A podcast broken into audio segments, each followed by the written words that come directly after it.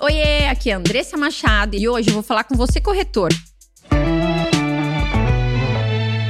Eu sou Andressa Machado, tenho 18 anos no mercado imobiliário, já ralei muito no mercado imobiliário e recentemente tive uma experiência que me trouxe, me remeteu muito ao meu início no mercado, né? Principalmente quando eu cheguei num plantão de vendas novamente e, e tive aquela sensação inicial de você ter que se preparar para aquele momento, ter que participar de uma roleta, de um sorteio que você deseja ser o primeiro na roleta. Mentira! Você que é corretor sabe disso e é a primeira vez que a gente vai para um plantão, a gente não quer ser o primeiro na roleta. A gente não quer ser o primeiro na roleta porque a gente quer ver alguém fazendo primeiro para a gente copiar um pouquinho do que aquele cara vai fazer. Então, eu passei por essa experiência de novo. Agora, toda a experiência que eu tive nesse mercado fez com que eu tivesse a mesma ansiedade do início, mas um preparo muito maior para conseguir administrar minha ansiedade e atender esse cliente da melhor maneira. Então, num primeiro momento, realmente eu não quis ser a primeira da roleta,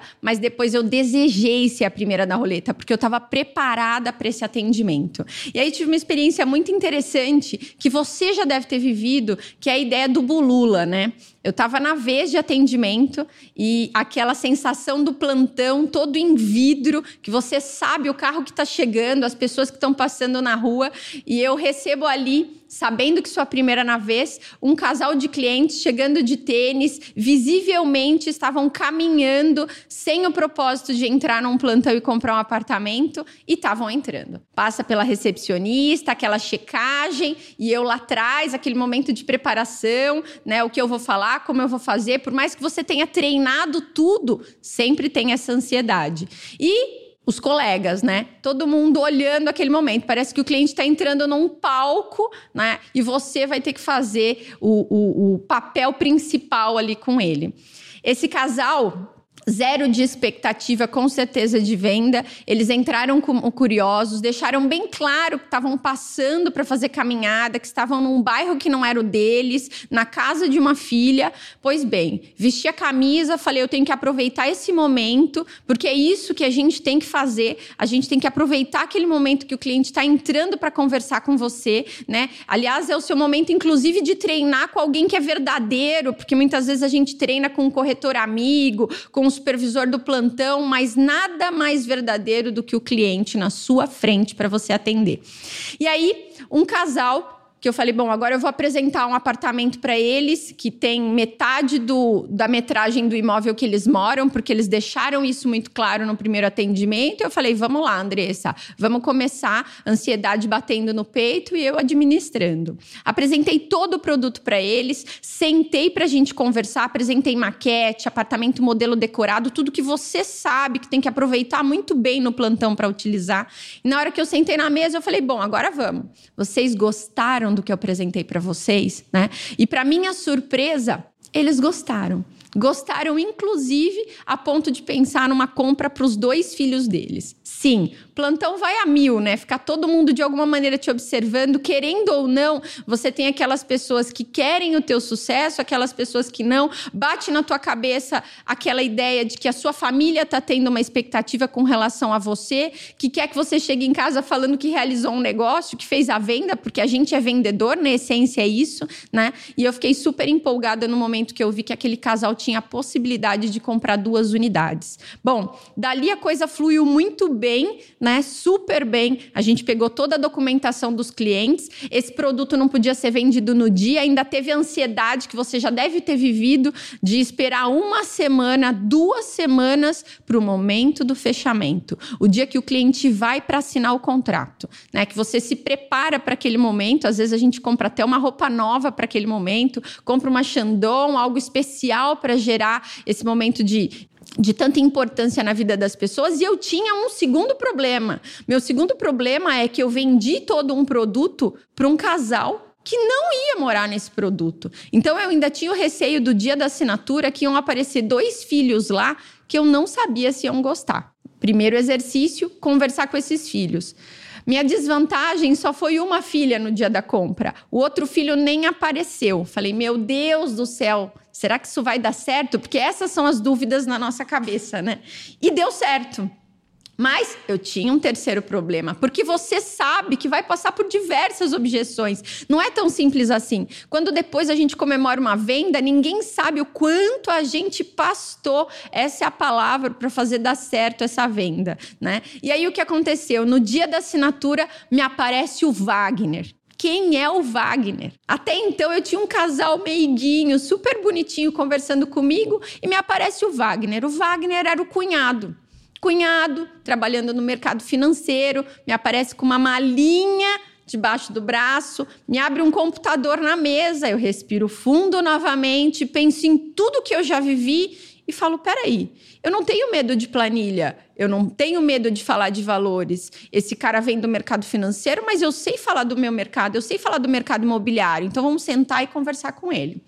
E aí bati um papo com o Wagner, ele, ele chegou como qualquer pessoa que veio para de alguma maneira gerar objeções, questionou valores, questionou forma de pagamento, questionou inclusive qual o percentual de desconto que a gente estava dando para o cunhado dele, e a coisa foi desenrolando. Muitas vezes sim, eu tive que me posicionar e eu sei que foi a minha experiência, o tempo e tudo que eu já vivi que fez com que eu pudesse me posicionar, né? Quando eu falo me posicionar, é porque sim, eu servi ele muito bem, eu ouvi ele, eu falei que muitas vezes ele tinha, ele estava certo diante de algum posicionamento, mas em alguns momentos eu falei: não, Wagner, desculpa. Aonde você consegue esse desconto em outro mercado hoje? Olha, eu provo para você por A mais B que aqui você consegue isso, né? E é, é uma situação que muitas vezes a gente tem medo, porque a gente não sabe se isso vai gerar um desconforto no cliente, mas se a gente se apresenta para o cliente tendo conhecimento, empolgado com aquela situação, eu acho que na hora da objeção a gente também consegue se posicionar e esse cliente entende naquele momento da objeção que a gente de fato é um profissional no mercado, que a gente de fato merece ser ouvido. E foi o que aconteceu. Puxa vida, ganhei o Wagner. Ganhei o Wagner. O cara que veio para melar minha venda. Ganhei ele. O Wagner deixou os meus clientes comprar. E, para minha surpresa, a hora que eu saí da mesa para fazer alguma parte burocrática, que é a parte de documentação que a gente tem que fazer. Quando eu volto, Wagner olha para minha cara e fala: Andressa, ainda tem unidade?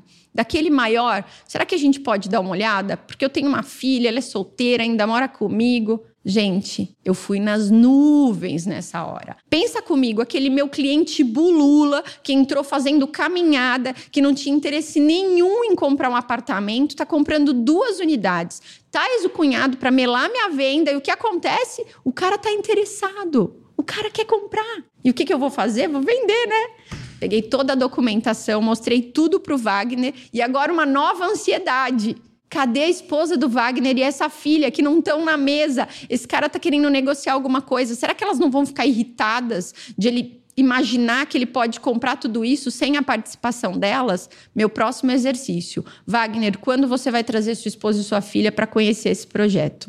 Essa é a história feliz, vamos falar a verdade? O resultado dessa história é que eu vendi as três vendas. Sempre acontece isso na minha vida? Lógico que não tem que ralar muito. Esse foi um momento que muita gente pode chamar de sorte porque o cliente entrou. A Andressa vendeu da vez. Da vez nada. Tem toda uma história por trás daquela venda, daquele atendimento de várias situações complicadas que eu tive que, de alguma maneira, passar por cima para gerar uma venda bem feita. Comprar o presentinho no final, levar na casa deles, conversar com essa filha, com essa esposa. Vocês sabem que num determinado momento da venda, essa esposa do Wagner, na hora que estava assinando, olhou para mim e falou assim: a venda mais fácil da sua vida, não? Ela falou isso para mim. E um dia você pode receber essa batida, esse tapa na cara de um cliente. Eu estava tão feliz, tão preparada novamente para essa resposta, que eu falei: olha, Cláudia, essa foi uma venda, a tua talvez mais fácil, mas você conhece o teu marido, não foi tão fácil mostrar para ele que a compra de um apartamento era melhor do que investir num mercado financeiro. E aí ela deu uma risadinha para mim, eu perguntei se ela queria mais uma água e a gente reverteu a história. Então, o quanto eu gostaria e a todo momento quero mostrar para você e convidar você a entender que o mercado é difícil, que muitas vezes não dá certo, que eu tive que atender 100, 200 clientes, que nesse mesmo produto que eu atendi o Wagner e a família dele, eu também atendi uma série de clientes que eu não consegui vender, outros que deram certo, outros que ainda não deram certo e eu tenho que desenvolver um trabalho de carteira para fazer dar certo. As minhas ansiedades são as mesmas de quando eu comecei. A diferença está no preparo que eu tenho hoje para me desvencilhar dessa ansiedade, desses medos, né? De chegar em casa e poder falar para minha família que hoje eu não vendi, mas que eu realizei um negócio, que eu consegui trabalhar bastante e que em algum momento eu vou fazer a venda. A vida do corretor não é fácil. Primeiro, porque para você virar corretor, você já recebe um super preconceito do mercado, das pessoas que você convive. Vou falar da minha experiência, né? Eu tenho um pai contador, uma mãe professora. A minha mãe entende que sucesso na vida é ser concursado.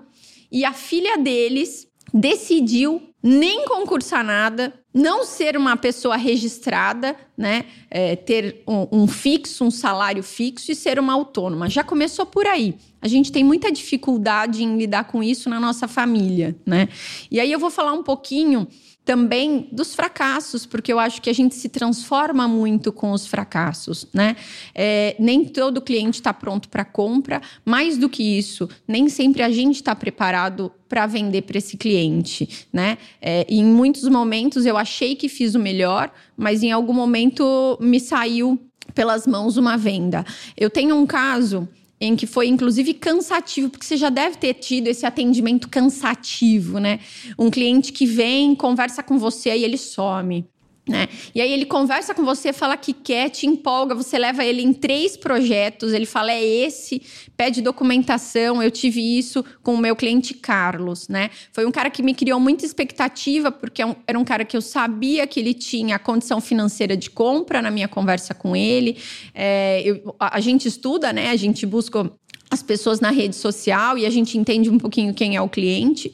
O que ele estava buscando estava de acordo com as condições financeiras dele, era um apartamento, era uma venda que ia me trazer um ganho muito importante naquele mês tá?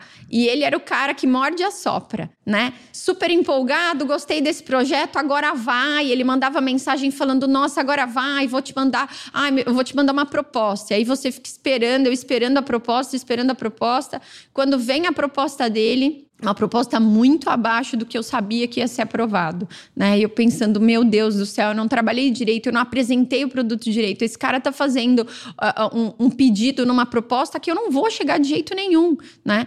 Mas você acredita, você tem que acreditar. Né? Então você conversa com o cliente, explica que não vai ser daquele jeito. E aí, de novo, o cara fala: olha, eu quero ver de novo o apartamento. Meu, você sai de casa, vai até um plantão, você estuda antes aquele produto de novo para você conseguir apresentar para ele de uma maneira diferente.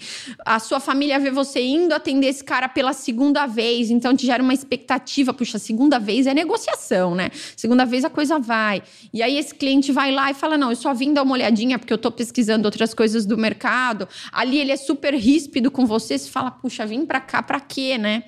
Cai de novo a adrenalina. E aí esse cara fala, olha, te aparece em algum momento pelo WhatsApp, fala, você pode conversar agora? Você fala, agora vai, vamos lá, vamos de novo, né? Esse cliente me fez três vezes proposta eu levei para a diretoria da empresa, eu conversei com ele diversas vezes, para vocês terem uma ideia, eu fiz até um estudo de como ele ia da casa dele para o trabalho, de como o filho dele ia para o colégio, porque a gente se envolve com esse cliente que a gente percebe que tem condição, né? E no final das contas, essa venda não aconteceu. Esse cliente é muito, é, foi muito cansativo. Em algum momento eu percebi que eu também não estava conseguindo mais lidar com ele. Eu até dividi com um colega meu a possibilidade desse colega fazer o atendimento. Foi, bateu no cliente, voltou para o corretor, voltou para mim de novo. É, essa foi uma venda que me cansou muito um cliente que me criou muita expectativa, me gerou gastos, né? É, eu sempre me pergunto onde eu errei numa venda, onde eu errei. E muitas vezes não é o time do cliente, não é o momento do cliente, ou onde eu errei eu não percebi ainda, né? Mas a gente trabalha com essas angústias também, né? Com essa condição de voltar de novo à história da família, você voltar para casa num segundo, num terceiro atendimento, ou às vezes seu filho ou seu marido vendo você fazendo uma tratativa por telefone e você não, não, não, apareceu com a venda. Muitas vezes te perguntam quanto você vai ganhar. Muitas vezes a gente visualiza o que a gente vai comprar com aquele dinheiro e a gente ainda não conseguiu fazer. Eu vou mais além, vou lá no meu início, quando eu não tinha grana para pôr o combustível para atender mais cliente, né? E aquela venda significava muito, significava a continuidade do meu trabalho, além de pagar as contas de casa, né? Então a gente passa por isso frequentemente. É, e é por isso que com esses 18 anos de mercado, falando de novo dessa história da experiência, né? O quanto eu gostaria de transmitir histórias para as pessoas, para que elas se vissem também em mim, para que elas entendessem que a história, a tua história é a mesma que a minha. A gente só tem que ver como que a gente pode trabalhar através de uma metodologia e quebrar um pouco essas situações de fracasso, ou pelo menos reduzir, ou pelo menos aumentar a nossa capacidade de atender clientes bem, para que a gente saia satisfeito de que no final do mês ou no final do ano as vitórias foram maiores do que os nossos fracassos, né? Eu tô aqui para isso, para falar um pouquinho sobre as minhas histórias, para falar um pouquinho sobre os meus fracassos, né? E para falar um pouquinho sobre o método que a gente acaba construindo no nosso dia a dia para alavancar nossas vendas, para controlar nossos clientes, para não perder a carteira de clientes que a gente formou, né? Então são alguns pontos que eu acho que são fundamentais para a gente evoluir e para a gente evoluir junto. Histórias como a do Wagner, como a do Carlos, como a minha, a gente vai ver sempre, né? Essas histórias de fracasso, de sucesso vão acontecer. Mas o que a gente ganhou em função disso, né? O que, o que trouxe pra gente de expertise em função disso? No meu caso, me trouxe um método de trabalho que possa me fazer evoluir constantemente. Nesse método de trabalho, eu consigo ter mais autoridade emocional, eu consigo colher mais clientes em várias frentes de trabalho, eu consigo buscar sempre um conhecimento maior sobre o mercado imobiliário, sobre o mercado financeiro, sobre como trabalhar melhor a matemática financeira para influenciar esse cliente. Então, hoje eu estou muito mais segura com uma metodologia que me traz muito mais resultado em menos tempo. E eu faço esse convite a você de me ouvir semanalmente aqui nesse canal para que a gente possa trocar figurinha. E por que trocar figurinha? Trocar figurinha porque a gente vai conversar aqui semanalmente com as minhas histórias, minhas ideias, com o meu método, mas que a gente também pode trocar figurinha através do meu Instagram.